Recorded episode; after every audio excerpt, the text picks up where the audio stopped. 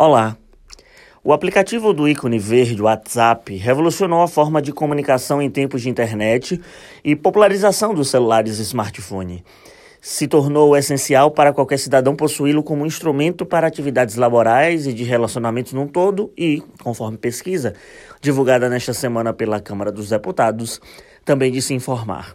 Foram 79% os que disseram receber notícias sempre por essa rede social. E aí vem o comparativo de, dos entrevistados, somente 50% disseram acompanhar pela televisão as notícias, 22% pelas emissoras de rádio e a internet, as redes sociais tomaram conta da pesquisa, principalmente o WhatsApp. Desde quando o mundo é mundo, as fake news existem, mas foi através do WhatsApp que as disseminações de conteúdos falsos passaram a ser mais céleres e se tornaram um problema crônico. Uma notícia mal dada ou uma mentira bem contada causam prejuízos inimagináveis não só às instituições como às pessoas. O grupo de família, por mais afetivo que possa ser, é um verdadeiro câncer propagador de mentiras.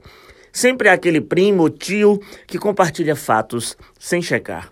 O assunto foi comprovado por um estudo divulgado em abril de 2018 pelo monitor de debate político no meio digital da Universidade de São Paulo. Em tempos aos quais os meios de comunicação são decisivos no contexto eleitoral, as redes sociais são os protagonistas. As eleições de 2016 e principalmente as de 2018 são provas desse, dessa influência profunda. E a tendência é do acirramento ainda maior sobre o tema dos próximos pleitos.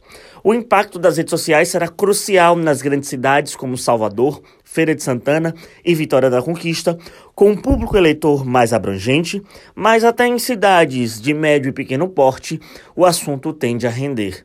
A disputa de 2016 já demonstrou uma prévia superficial com vazamentos de áudios e mensagens mentirosas, mas não tão decisivas no contexto final como foi o da eleição de 2018. Na seara nacional, a gente vê as fake news sendo tema de debate de uma comissão parlamentar mista de inquérito presidida pelo senador baiano Ângelo Coronel e, relatado pela deputada federal baiana Lides da Mata. E a cada sessão que a gente assiste dessa CPMI é um episódio do programa humorístico Zorra da TV Globo. Porém, apesar dos chumbos trocados, principalmente entre os filiados do PSL e aliados de Bolsonaro, as revelações das tropas de propagação de mensagens encabeçadas pelo morador do Planalto, conforme as denúncias, são reveladoras. Os modos operandi de casos que já li são muito semelhantes ao que acontece, por exemplo, nas eleições americanas. Inclusive, quero deixar o registro aqui nesse comentário que vale a pena assistir um documentário que tem no Netflix chamado Privacidade Hackeada. Você vai entender todo esse jogo envolvendo as redes sociais e as eleições. Será interessante acompanhar a antropologia eleitoral, sobretudo após a comprovação do WhatsApp como meio de, abre aspas, confiança daqueles conectados à internet.